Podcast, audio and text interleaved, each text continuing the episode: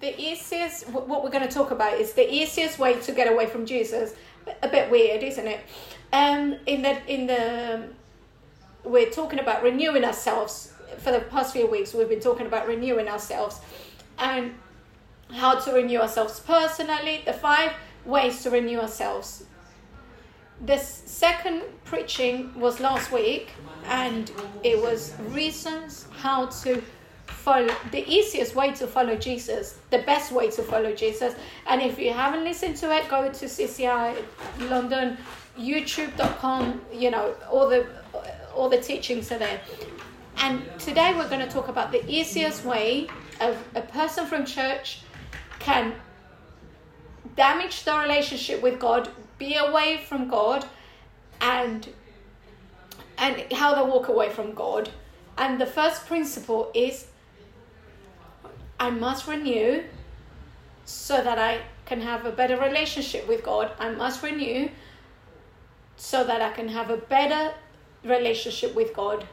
And we're going to see it in, in a minute. I need to renew myself so that I have a better relationship with God. This is the principle I want you to, to do. It's important you know this because Jesus said you can't put a wine in an old wine skin. Let me explain this to you. You know that wine skins, so if you don't know anything about wine, wines, uh, wine uh, wine was kept in wine skins, uh, wine skins in the past. It they held up the wine. But when the wine, when, when the wine skin wasn't used in a long time, it would become old, brittle. And to and when you had a new wine, they couldn't put a new wine in an old wineskin because they would it, the the brittleness will break and it would you know the the the, the wine will pour out and, and they will lose their, their harvest. So they they had to um, use oils and different things to renew their skins and and God uses this analogy in the Bible to say that you can't put new um, new wine in, in an old wineskin. So what God brings to us is new. What He gives us in our relationship is a new is a new wine for us. So God's pres- presence really represent represents that wine. It's it's a new wine. It's a new um, spiritual thing in us. So if God wants to do something new, we must become a renewed wineskin. So what what does renew mean? It means you need to have the same love, the same um, the, the the same love and the same um, the same tenderness for Christ. In Christian life, there's a there's a characteristic, there's a there's a feature. Time is not in our favor. What what what does that mean? The more you become a Christian, the more religious you you become you become a you become more hypocrite you become a lot cleverer and so many things happen and you think uh it's like the first few moments were better than I am now as a Christian. But Christ says that if we renew, every moment will be better and we will go from glory to glory, right? Give God a round of applause.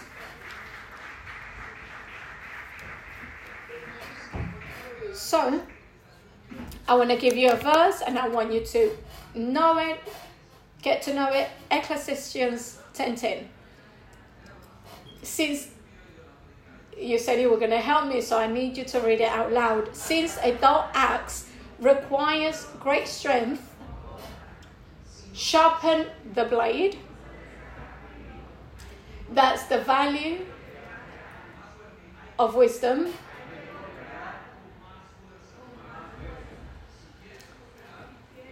That's the values of wisdom. It helps you succeed. So this is tremendous. Uh, this is a truth in in your spiritual life. If you do not, if your axe is, isn't sharpened, you would have to hit a lot harder. And your Christian life is your Christian life will be difficult if you're not sharpened. If you don't have the new wine in your life, your Christian life is going to become hard. So I'm going to talk about three processes. Or the first process, and and and then next week we're going to go for to the um, other two. So, to today's process we're going to talk about is, and I want to resume this um, preachings, and and I want to resume it to three topics. Um, the first one is um, when you become apath- apath- uh, apathic. Um,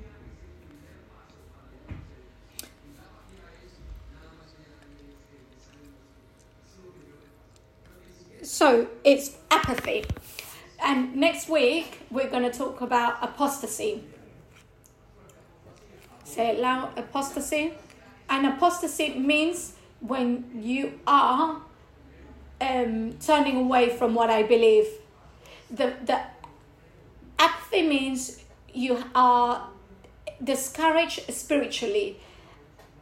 Apathy means you're walking away from what you believe in, and the anarchy, and the last one being anarchy, and anarchy means going totally against what God says. So these three processes are um, are in the Old Testament, in the New Testament, and it's also repeated in your life and my life, and it's constantly repeated throughout life. So the strategy and what we desire is for you to identify what apathy means. So you can write down on your notes what does apathy mean? Apathy means is your spiritual discouragement. Spiritual discouragement. Please write it down. Apathy means a spiritual discouragement. It's that moment where you go into a point um, in your in your Christian life. You feel like I'm not going anywhere as a Christian.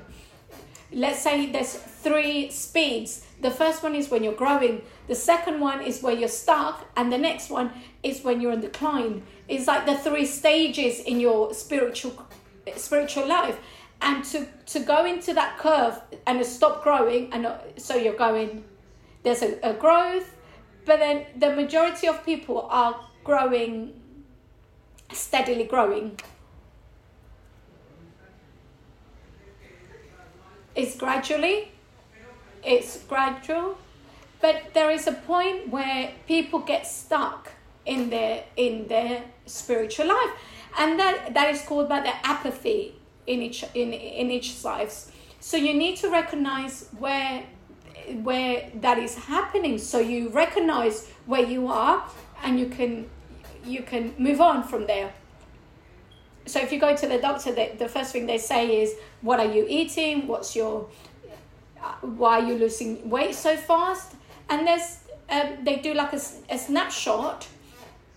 And right now you know nhs are saying um, to are saying um, be careful because that could be cancer so they tell you to in terms of hormone they they tell you how to examine your your breast so you know that you're healthy so nhs are constantly telling us tips of how to do self checks so we know that we're healthy. And it's the same thing in your spiritual life. There, there is a snapshot that you scan your yourself to know that you are in the right path.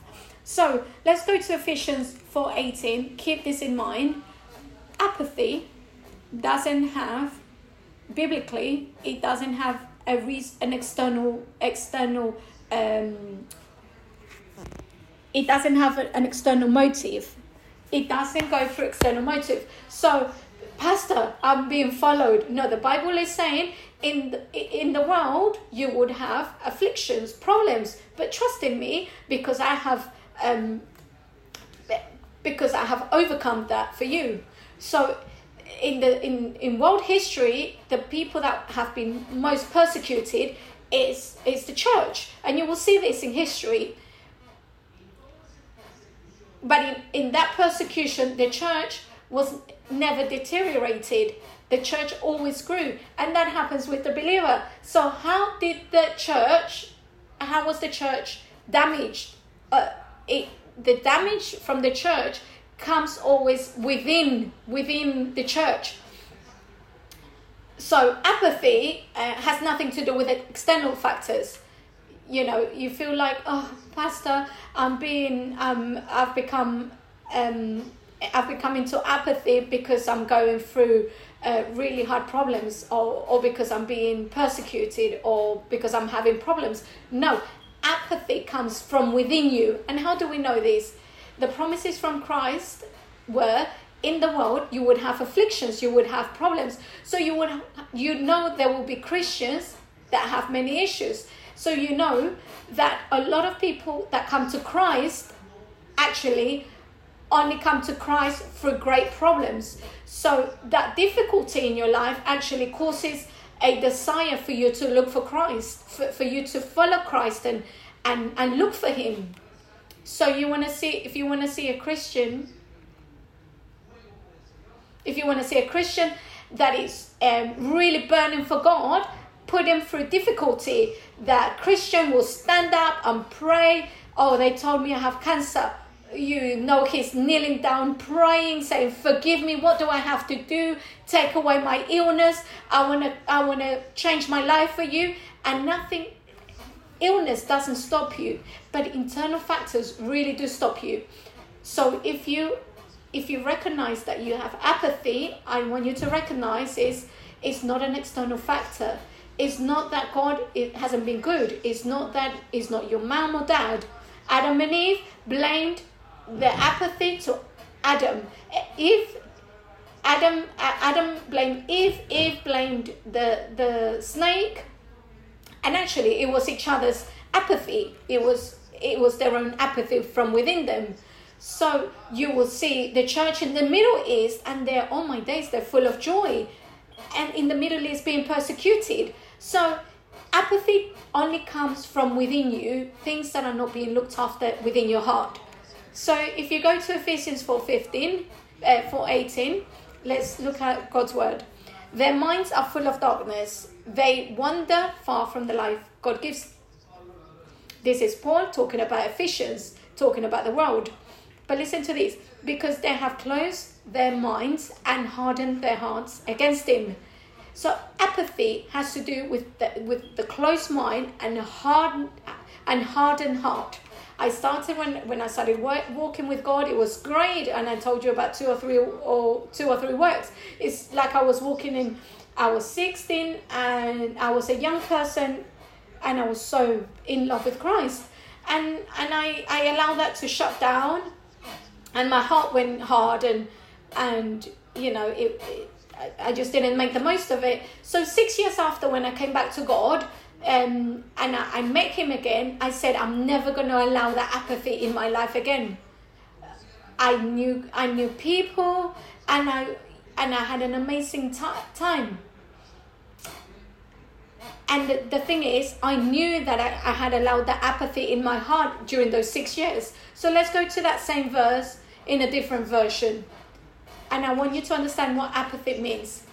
They are ignorant people, ignorant people, and people that are stubborn. It means that they don't want to change their their understanding of things. They that they don't do not understand anything. They don't know what's happening in their lives. But I want you to understand that today.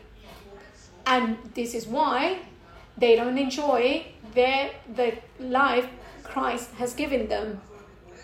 And this is why they don't enjoy the life that God has given them. Listen to how wonderful this is. When we go into apathy, the first thing that we do is we stop enjoying what God does. I stood up in a in a con- congress um, for in front of four or five hundred people, and there were young people. And when I say and I said, if the if people say that Christian life is boring, they're lying. Listen, young people, if you say that Christian life is boring, you're a liar. And as and you young people, you might say, "Oh no, I feel bored sometimes." No, if you don't know Christ, you're boring. But if you walk with Christ, it's the most exciting thing to have in life. I have been in the army. I've lived here, two countries, and I haven't seen anything more exciting. It's like a life. You're going from an agent 007 and you start, uh, you know, you're waiting for that story. one day you fall, the next day you have to pray, the next day everything uh, turns out, and the next day there's a miracle. And if, and if a person says the contrary, it's because they don't know Christ and it's something else. You you're leaving a religion. There is nothing more deteriorating than religion. Religion consumes, takes your strength, but your life with Christ is a relationship of love, supernatural. Give him a, a round of applause. A relationship with Christ gives you strength and, and love and joy. So when apathy comes to your life, you don't enjoy. It's like a marriage. You don't know. You don't enjoy the husband, the wife. It's like ugh. But it's not. It's not something external. It's not that your husband has changed or the wife. It's something within you that has changed. So the first thing that you have to treat in your life, or the first reason why the apathy comes, it's an internal reason. Is because you're not looking after your heart. So if you're in apathy in this moment, I want you to know that that you are in apathy because you haven't looked after your heart. And it's the first thing you should have done. One of the first, most important commandments is to look after your heart. Say heart. What does heart mean in the Bible? The Bible, the heart in the Bible means the, your mind. It says look after your your heart because from there, um, life is derived. How you think, what you what what you think, what's in your soul, what what's in your heart. The Bible says you have to look after that heart, which is your mind, and w- when you don't look after it, that person in in their heart they want to love Christ, they want to walk with Christ. It's all those feelings and the vision that you want to live in Christ. So that the the the first thing that becomes damaged is their heart, their mind. Oh, if I don't go to church today, uh, if I don't if I don't read the Bible, oh, why don't you know? I don't want to do this. I'm gonna tell this person. I'm gonna tell my husband everything what I think of him, and that girl's there, and that computer. I can go. I can watch this film, and your mind starts playing up in your head. Your mind, because your heart is is it's what's driving your life, your mind, your mentality. It, this is what is driving it's the will of your life, and that's what the spiritual, uh, the spirit uses first. So let's go to Revelations 2 2 4. In Revelations 2 2 4, we find a story of the first church. The first church is, it, it was called Ephesians. It was the first church, Ephesians. It was a church that listened literally everything about Jesus I can't remember it's the, if it was Jerusalem's church, but it was the purest church. It was the first church. It was the prime church. It, they listened to the gospel. They they they saw Paul, John, um, Luke, all of them, and they worked a lot with them, but they they didn't look after their love for Christ. They didn't look after their heart. They they stopped looking after the desire to walk with Christ they forgot why they were walking all those years, they were being a Christian all those years. They forgot why they would come to church, why they did so many things for Christ. Listen to what it says. This is Jesus talking to them. He says, I know all the things you do. All you do. Look, he's saying, he's saying, he's not saying, I know everything they have done to you. No, he's talking from within. I know everything you do because discouragement doesn't come from outside.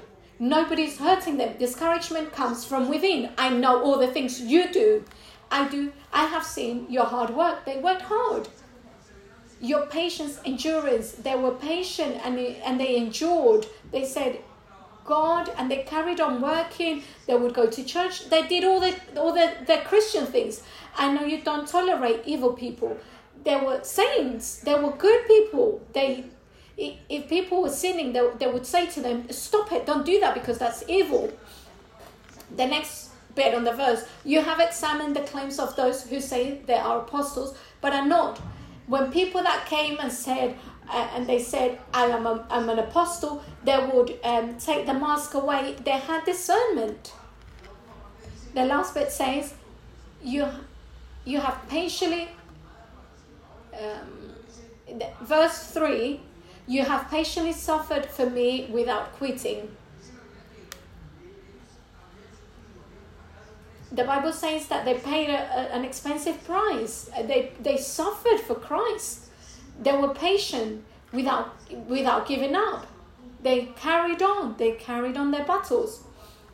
But verse 4 says, it says the clue about not looking after their hearts. But I have this complaint against you. Say it with me. I have a complaint. Highlight it on your paper. I have this complaint against you. And listen to the complaint. Even though the church was super, they worked so hard, they took the gospel, and I might even say this was the church that from being in Galilee with 12 disciples, they conquered, they, they, they conquered the, the imperial, the Rome Empire. Imagine the level of work. You know, the, the, the Romans weren't Christians, but they did so much work that even the Romans became Christians. Imagine the, the level of church, and you think, oh, these people were really, um, really courageous. But Jesus said, but I have one complaint. And you will think, you will think, what's the complaint? And the complaint was, you left. You don't love me, or each, you don't love me or each other as you did at first. Say it with me. You don't love me or each other as you did at first. It means that in the beginning they lived loving God. So what happened to the church? That church they stopped that they, they allowed their heart to go cold. And that happens to many Christians. God is asking you today, why don't you love me as before? Why don't you love me when you was in love with me? You don't love me the same way and you give everything for me. Why don't you why don't you share the gospel? Why don't you give? Why don't you why don't you have that strength to lift up and, and pray? To get up and pray. It means that apathy has come to your life. Apathy doesn't come overnight. I want you to know that. Marriage doesn't break overnight neither. Marriage breaks throughout time. So apathy starts with uh, uh, i'm not sure i don't want to go uh, it's not the first thing in my life. I've got other things to do. Um, I, I've got more love here. I want to do this and the other. Maybe after three, four, five, a year after, the person starts letting go and let it go, feels lazy. And when they feel lazy, they let go of everything. And they start going into apostasy, which is the second point. They live the process is you start leaving. so even when they're in apostasy you the person would say i used to live for christ. It's like a it's like a drug that you try you, you try that to experience what you had with that drug. And it's a it might not be um, a wrong reference because we're talking about christ but i do want you to understand the principle you need to have that ecstasy in your life. So let, let me take you to the Deuteronomy, Deuteronomy 4, 4 9.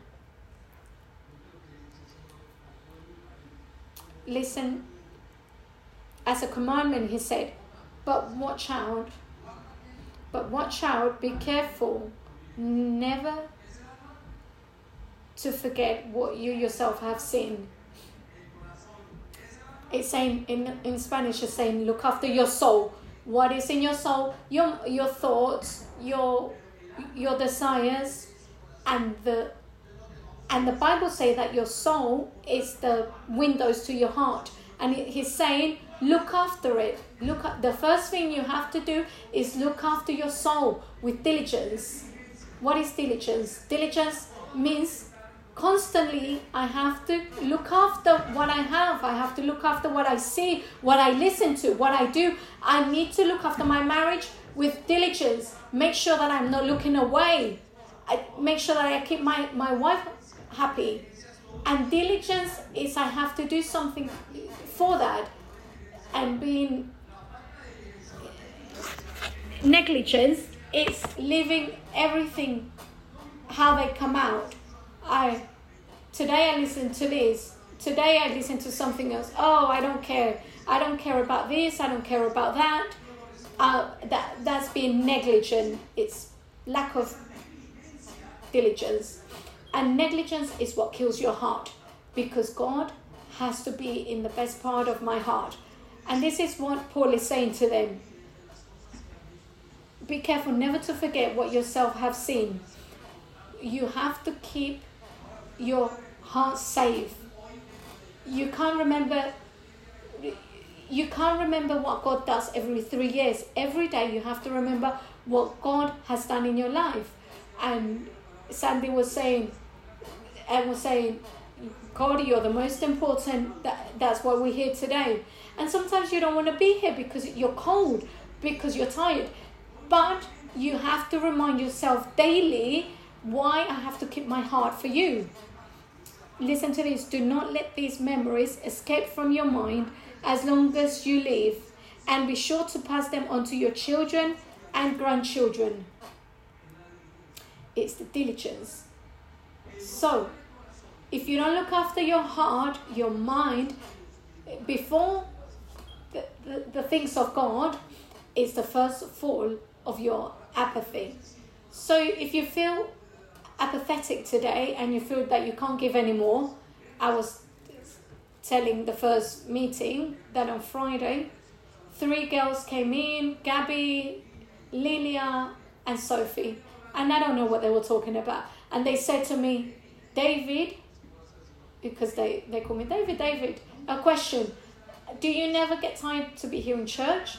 Do you never get tired of what you do as a pastor? So I remember a, a, um, a biblical truth and I said there's two way of getting of getting tired. I get tired in the church and then and another I get tired of the church. One is to get tired of the things that I do and another I get tired of the things of Christ things. So yes, I get tired of the things because I'm tired, because I've got a call, and because I finished so late, but I never wanna be tired of God's things. On the other side, I want, I want, um, you know, I want my love to go to grow so much because on days I want my days to be of 30 hours so that I can do everything that I need to do for Christ. I love God's way, but what I do and my answer is what looks after my my feeling with God. And that's what keeps me going. The Bible says that those that wait in Christ will have new strength like an eagle. So let me take you quickly to how apathy is how you leave apathy from from a hard how how you get out of apathy from a from a hard heart and the answer is very simple to renew my mind. You need to renew your mind. You need to renew. If you don't renew yourself, then there's no victory. If you don't change the way you think, there is no way to do it. You can say, Look, it's my husband, it's my wife. You can say, I have to change work. You can say you can change church. You can even go to another church. And when you go to that other church, the first two months to the first year are going to be new for you. Uh, some people leave sooner, some people leave after. But you realize afterwards you're in the same. Some people say, I change, I go to a different church and everything will, will be worked out. The problem isn't in the church, isn't in your partner. The problem isn't in, in the country you live in. The problem is within you and what's in your mind. That's why it's so important young people it's not about my my parents bring me or not it's what you think from within you this is why paul talks about a new commandment in in you know there's 630 new commandments and there's people that think that the new new command the, the new testament doesn't have any commandments but it does it have a lord and what is the is the commandments of christ and one of them commandments is in romans 12 1 and it says and so, dear brothers and sisters, and we're talking about not looking after your heart. I plead with you to get, look, he's saying God has been good with you. God has been good. Think of all the things he's done for you in your life. Some of you, you've been taken out of drugs, a prison. You have good marriages. Um, they weren't going to get married and they have a husband and wife. And some of your marriages haven't ended because God is good.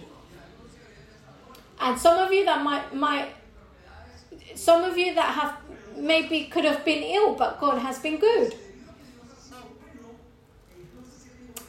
So I plead with you to give your bodies, give your bodies to God because of all He has done for you.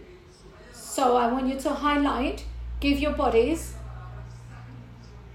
to God because all of He, he has done to you. Let them be let them be a living and holy sacrifice. And to to give yourself as a living and holy sacrifice doesn't mean I'm here, I'm coming to church. It means to fall down and say, I can't do it anymore. Take away what's happening from within me. Everything, please transform everything from within me. Everything that is in me, transform it, please. Everything has to be renewed in me. That is a new sacrifice. A, a new sacrifice isn't a song, isn't even about coming to church it's the group of what it is everything that you want to give to Christ and it's expressed from within your heart. That is the sacrifice. Some some think that a sacrifice is waking up and going to work. Everything is part of a sacrifice. But when you get to the point where you say, I can't do it anymore, there's a song that says, Renew me because everything that is in me needs needs to be changed. Everything that is in from it's within me needs to be changed that is the point of being renewed. If you don't come to this point, then there's nothing. You have to get to that point even to to turn to Christ. If you're still thinking, uh, I still I thank God for some things, you have no renew. You haven't been renewed. It means to renew in to be renewed in Christ. It means to say, I can't do it alone anymore. And that offering, what offering? What offering? Kneeling down offering that offering that is your life must be dedicated only to Christ so that you can please Him. So we started dedicating our lives to, to money, to, to sexual pleasures, and whatever keeps us entertained. That's why you have to delete Instagram, eh, Facebook, whatever, uh, your 30, 40 minutes and you're scroll you're scrolling on stupid things. You're concentrating your life on stupid things. This is this is this this is dedicated this type of prayer is the one that really has any meaning. This prayer has the meaning that the worship it, it's not the worship that you listen to music in the car uh, a, a Christian song, and the the real prayer is when you really give yourself to Christ and you say, I can't do it anymore. I need you to renew me. I'm becoming apathic. There's an apathy in me for everything I do.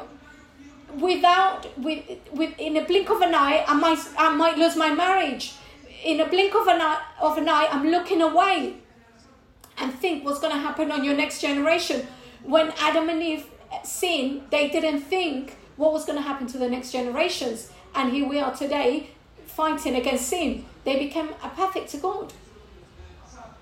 And that could happen to us. And in verse 2 it says, Don't copy the behavior and customs of this world, but let God transform you into a new person by changing the way you think. So then you will learn to know God's will for you which is good and pleasing and perfect. Highlight it. When you give your sacrifice, your whole self as a sacrifice, God will give you a new way of thinking. When you when you kneel down, when you go to the bottom, is when God renews you. And that's when your, your heart really changes. But you have to go through that process. You have to think, you have to meditate, you have to understand, you have to be renewed. You have to say, Lord, I can't do it anymore. I need to be renewed. Listen to this. With with that with with your mind transformed, you will be able to understand. Look, apathy means to not understand, to be to be um, to be stubborn. But when you say to Christ, when you say to Christ, renew me, and you understand, and you and you understand what God's want you to understand, and what is good and perfect. In that moment, when you become renewed and you say, I can't do it anymore, everything from within you starts changing, and that's when the person changes. Do you know that there's people that have an, an extreme change, they were renewed in their heart. The, the, um, the fasting will help us for this. Because you start getting old you start thinking i know i know it all. But when you fast you you start remembering what god did for you you cry you think about it and you say god i need something. And through this fasting god helps you. And that's why fasting becomes the beautiful moments from within the church because it's the communion between the, the husband and the, the, the bride and the groom and the first reason why you became why you became in, in apathy is because you didn't look after your heart okay? So the second one is the second reason why you you uh, go into apathy is because we didn't put god first. So the first one is because your heart goes hard or and the second one is because you don't put god god first the first one is my heart, but the second one is not putting God first. And what does what's that what what has that what does that have to do with me? So let me take you to a book that explains that explains to us the type of people there are. Matthew 13 20, and this is Jesus talking to us. And he talks about a parable, um, a parable, uh, he talks about the soils and he's talking about the the soil of the apathic. And one of the reasons, one of the things that happened to the apathic person is they stop putting God first. So let's listen to Matthew 13. It says, The seed on the rocky soil, so us, or the person that is apathic. So if you want to just put in your Bible the apathic person, on the rocky soil this represents those who hear the message and immediately receive it with joy. They receive it with joy. That's what happens with the person that is apathic. They listen to the word and they were they were joyful for a year, for months, for a few weeks, but then what happens? What happens after this? But since they don't have deep roots, they don't last long. But since they don't have deep roots, listen to these words. There is no deep roots, they don't last long.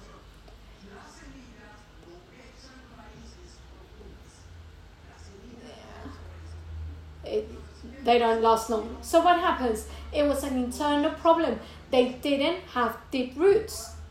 So what hap- what are the roots in Christian life? The roots in Christian life, what it, it is showing us the path. This is what I was saying in the first one. When you drive at night and there's no lights, you turn the lights on, and there's some lights that show you the path. The, the, the, the you know the lights that you see from the beginning on the right, those lines you see the lights are the the the it's the it's the discipline it's the discipline in Christian is your prayer.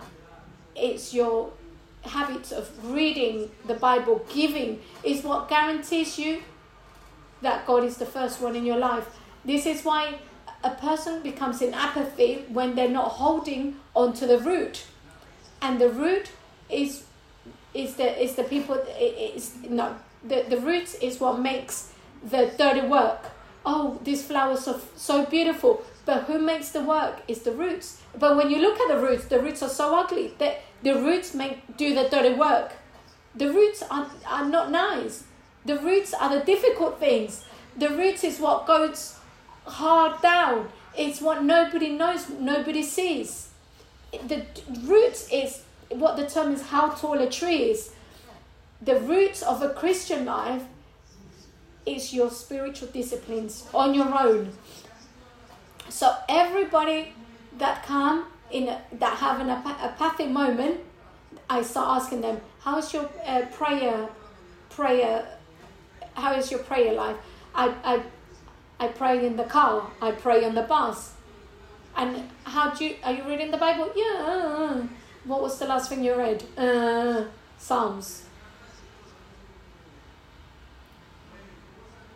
How are your tithes and offerings? Um, so what happens with your cell group? Um, don't even ask me. I sometimes I don't even ask. Why? Because what has taken that person to the apathy that they they stop absorbing from the roots because they have no roots. That this is what it says. They don't last long because they don't have deep roots. They fall away as soon as they have problems or are persecuted for believing God's word.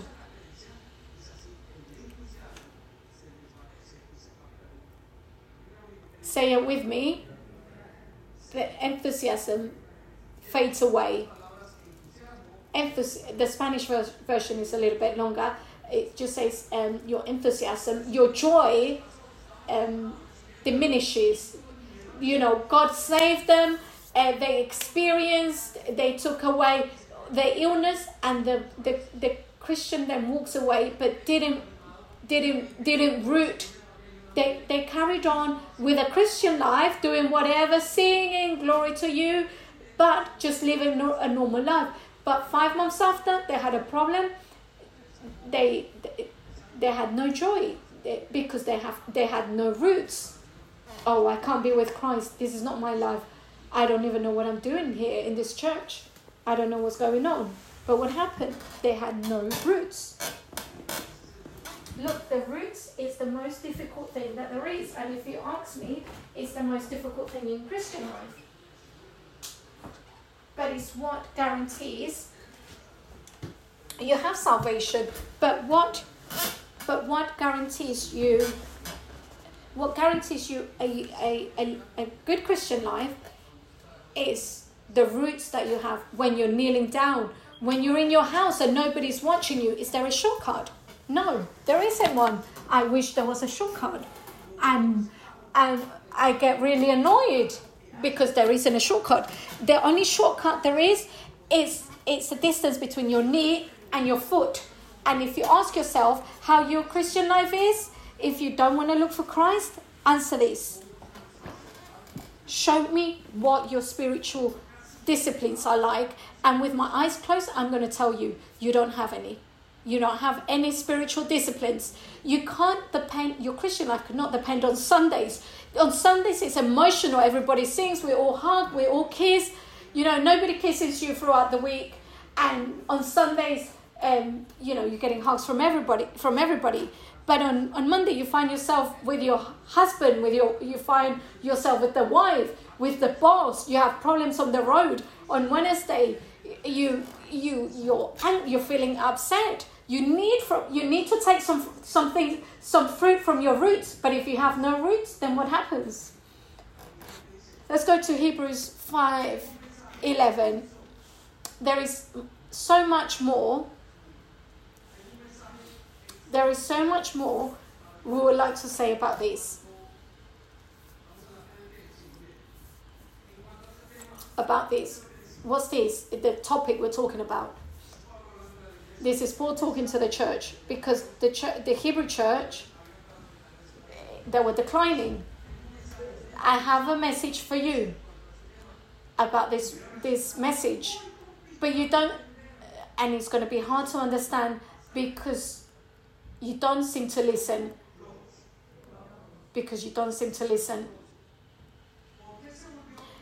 So it's hard to make you understand why the why did the heart why did it become so hard for them to listen and for them to understand because they stopped praying i you know pastor can you pray for me yes i can pray for you once but i can't pray for you every day because i i need I need to pray for myself. I can just about pray for myself and my children. I need you to pray for yourself. I'm giving you tools so you can pray for yourself. But that what my prayer for you does not replace your prayer from your knees to your foot. That is the discipline that you must have with God. What time? When did when did your um, when did your apathy for the word came in? Was it 10, year, 10 months ago when you stopped praying? When when you stopped reading the Bible? How long ago was that? When you stopped tithing? How long ago was that? It's normal that your leaders ask you, How comes you didn't come on Sunday? Some people say, Oh, the pastor's so annoying. But if they're asking you, it's because they're looking after you. They're looking so that you don't go into apathy. Look, I find you apathic now. So let's go to let's go to Hebrews 5:11. and it says again we would we're gonna we're gonna read a a new there is so much more we would like to say about this but it is difficult to explain difficult to explain difficult to explain especially especially since you are spiritually dull and don't seem to listen. You're dull spiritually and don't seem to listen. Don't seem to listen. You have been believers, they weren't dull, they became. I'm going to show you where it says that they became foolish.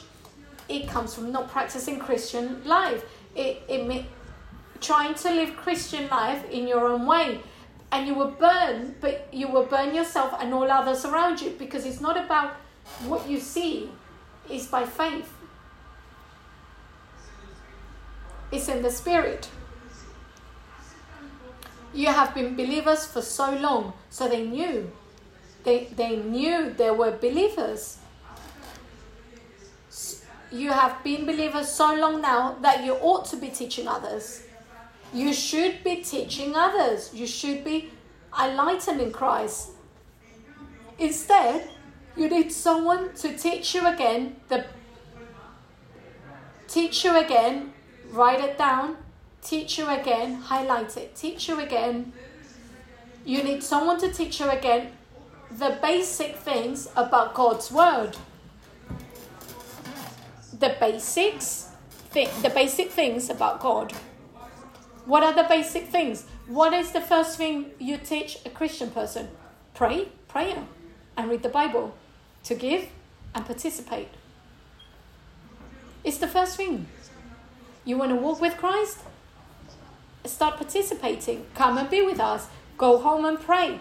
Eh, start, eh, start giving. Give love. Give, give yourself to your family. But give yourself. Those are the things that we teach you. Those, those are basic things if you don't do those basic things, then your, your life, for your Christian life falls apart. What I hate is to drive at night, and when there's no there's no there's no signature on the road, I really have to force myself.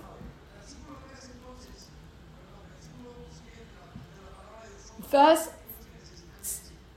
the next verse says, You are like babies who need milk and cannot eat solid solid food children at home, we need to teach them how to pray.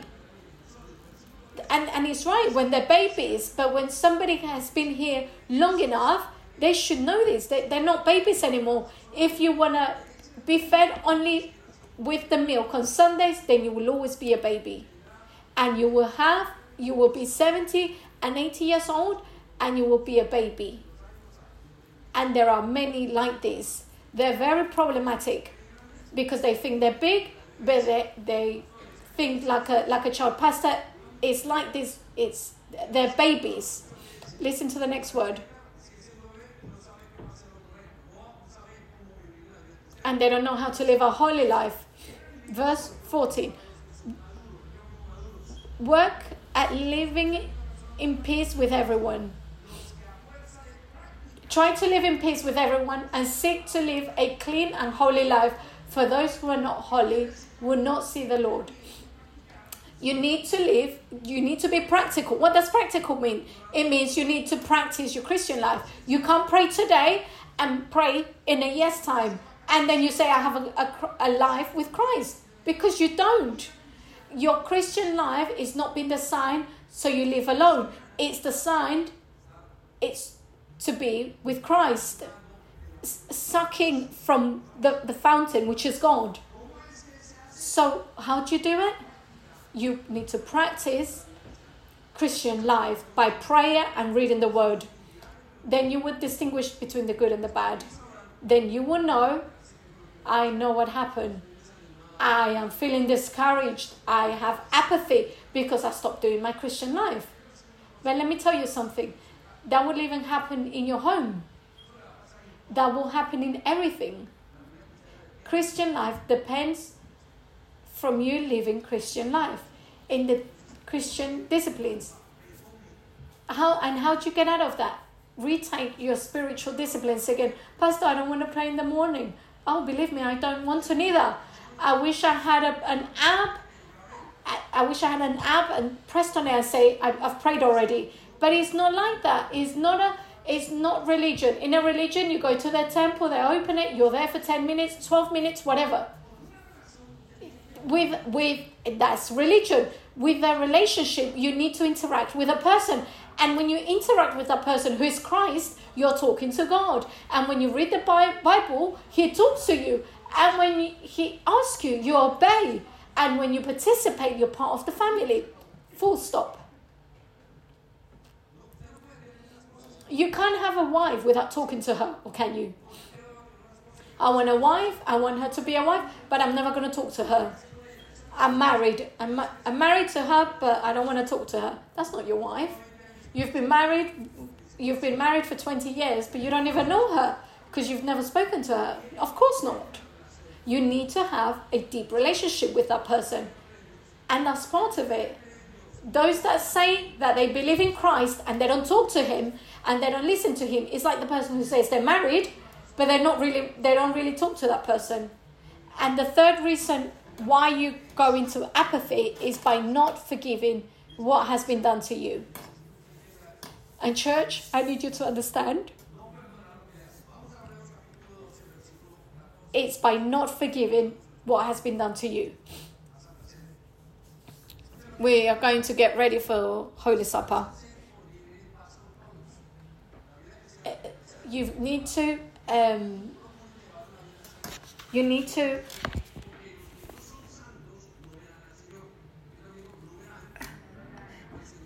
try to live in peace with everyone and seek to live a clean and holy life. For those who are not holy will not see the lord the lord.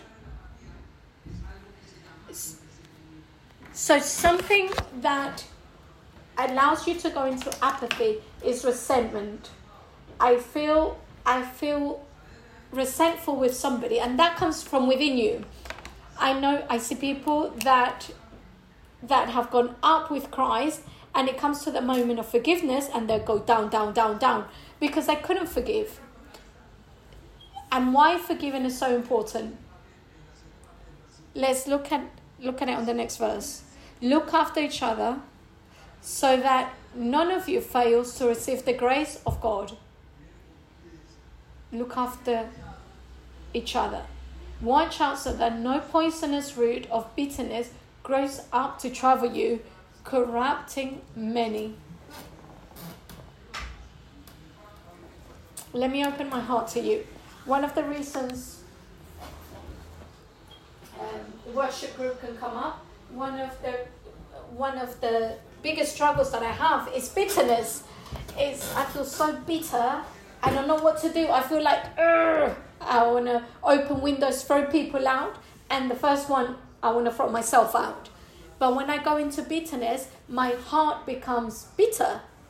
and there's one thing that happens, uh, your, your heart closes. When your heart closes for the bitterness, nothing, no, nothing, but no bad things go in. However, you have no communion with God.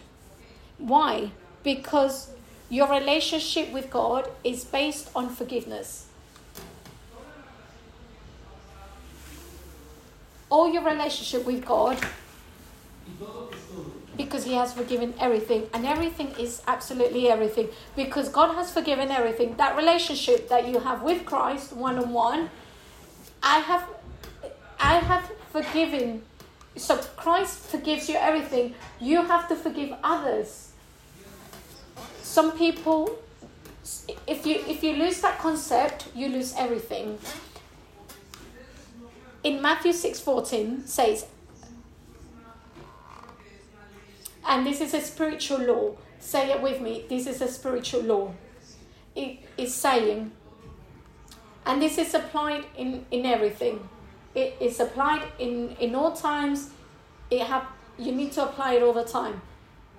If you forgive, and this is how heavens work, if you forgive those who sin against you, if you forgive what's been done against you, your heavenly Father will forgive you. Say it with me. If I forgive, God will forgive me. And you know that. Verse 15. But if you refuse to forgive, but if you refuse to forgive others, your Father will not forgive your sins. So it's not about salvation, it's about relationship. When you when you don't forgive the person your father, your mother, whoever's next to you, in every circumstance, whatever they've done for you, God is saying, I can't forgive you because my relationship with you is based on forgiveness. You want to stop your process, be, be have a bad relationship with somebody. You know, our pastors, we as pastors have a heart, and and and Satan really attacks you and, and, and puts things in our hearts. And I have to forgive. Because not only am I, am, am I in a problem, but now, you know, not only do I have a problem with that person, but now my relationship is in trouble with God. Because the Bible says, if you don't forgive, I won't forgive. If you don't forgive, you can't have a good relationship with God. There isn't anything in this world that can walk with, there isn't anybody that can walk with Christ and hasn't forgiven the families or whoever. And the people that you have to forgive the most are your siblings, your people, the people around you, your family. It's not the person who abused you 20 years ago. The people you have to forgive the most on a daily basis is the people around you, your wife, your children, your church, because it's the people you're working with the most. And iron against iron, it's sharpen with each other. Don't allow yourself to go into into apathy because you haven't forgiven each other. Allow this time allow this time of fasting to forgive others so I'm going to teach you how to get out of apathy, forgiving what they've done to you. And while while the Holy Supper is here, I'm going to give you this verse. Philemon 1 8. Oh, Philemon 118. You're going to say, How can I forgive?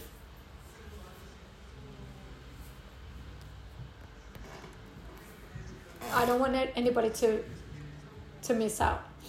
Listen to this. How can I forgive? So Philemon is only a small book, but Paul is teaching a man. He had a he had a he had a a servant, and this servant stole from him, and Philemon says to him, and Paul says to Philemon to forgive him, and he said, therefore though if he have if he if he has wronged you in any way, Paul is saying to Philemon, if he has wronged you in any way, if he owes you anything or owes you anything, charge it to me. And Paul says, whatever what God is saying to us, David, if Sebastian did something to me, charge it on my debt account. What does that mean? Whatever Sebastian did to me doesn't compare to all the things that I've done to God. What people do to you, your husband, whoever, doesn't compare with whatever you and I have done to Christ all of our lives. This is why he says, if you want to forgive, put it on on a debt seat, on a debt account. You owe me thousands and millions and millions. Then don't charge him for the hundred pounds. Why can't you charge him the hundred pounds? Because you're in debt with Christ. If you have an argument, go back to Christ and say, I need to forgive because you have forgiven me. Amen. Stand up and and let's share the, the supper. You need to come out of your apathy.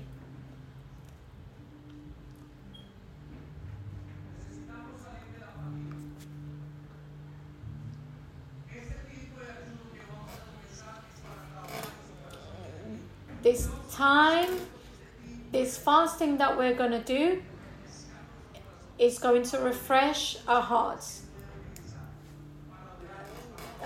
He's going to speak to us, He's going to change us, to transform us, so that those that are feeling weak, God will give you the strength again.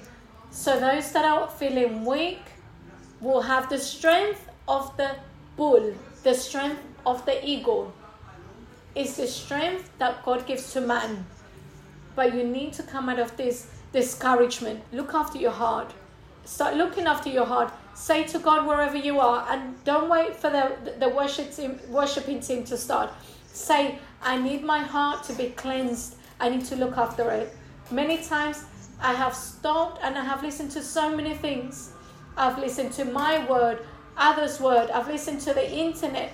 I've listened to so many things. But you have put me in a home. You have given me a spirit and word, and I need to look after it and listen to you.